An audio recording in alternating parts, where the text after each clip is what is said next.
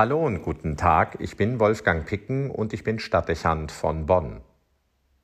Die Corona-Zahlen steigen sprunghaft an. Es gab seit Beginn der Pandemie nicht so viele gemeldete Fälle wie in dieser Woche. Wer hätte daran gedacht, dass trotz der zunehmenden Impfquote es in diesem Winter wieder zu einer solchen Situation kommen würde? Man fühlt sich an die Vorweihnachtszeit im vergangenen Jahr erinnert, die zu einem radikalen Lockdown geführt hat. Auch jetzt sprechen Wissenschaftler bereits davon, dass es sinnvoll sein könnte, mit einem kurzen Shutdown auf die vierte Epidemiewelle zu reagieren. Nicht wenige Spezialisten fürchten, dass andere Interventionen nicht ausreichen dürften, um die Entwicklung wirkungsvoll zu stoppen. Hohe Inzidenzzahlen seit mehreren Wochen haben bereits zu einer starken Belastung der Intensivstationen geführt. Knapp 3000 Erkrankte werden gegenwärtig durch die Intensivmedizin betreut. Die meist jüngeren und nicht geimpften Patienten haben eine relativ lange Verweildauer auf den Stationen, bis sie wieder entlassen werden können. Das bedeutet, dass das Gesundheitssystem bereits extrem belastet ist, weil das Pflegepersonal und die Ärzte umfangreich im Einsatz sind. Noch sind die Kapazitäten an Intensivbetten ausreichend, aber die Belastungsgrenze des Personals könnte sehr bald erreicht sein. In manchen Regionen müssen bereits Patienten in Krankenhäuser benachbarter Kreise oder Städte verlegt werden.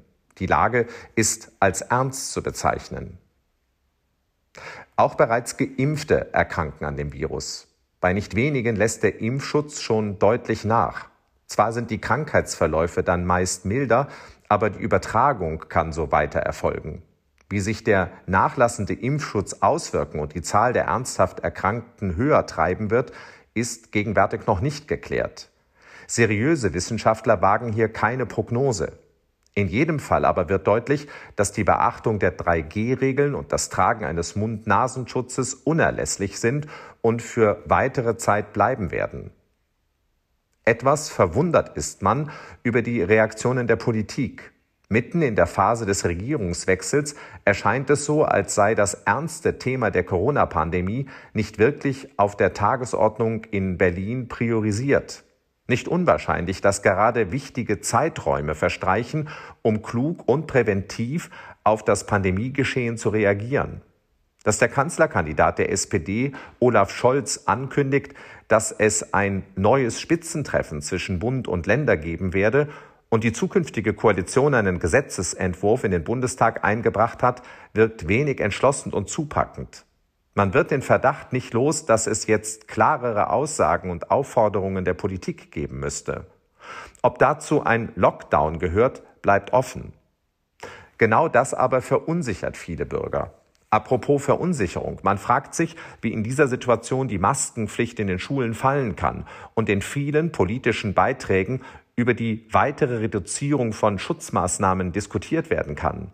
Solche Signale müssen dazu führen, dass viele im Land die Bedrohungslage nicht ernst nehmen und sich in ihrer Corona-Müdigkeit bestätigt fühlen. Es fehlt der unüberhörbare nationale Appell an die Bevölkerung, der zur Vorsicht und zur Zurückhaltung aufruft. Man darf sich nicht darüber wundern, dass das missverstanden wird. Vor uns stehen Tage und Wochen mit Advent und Weihnachten, mit Karneval und Silvester, die zu unendlich vielen und zusätzlichen sozialen Kontakten führen.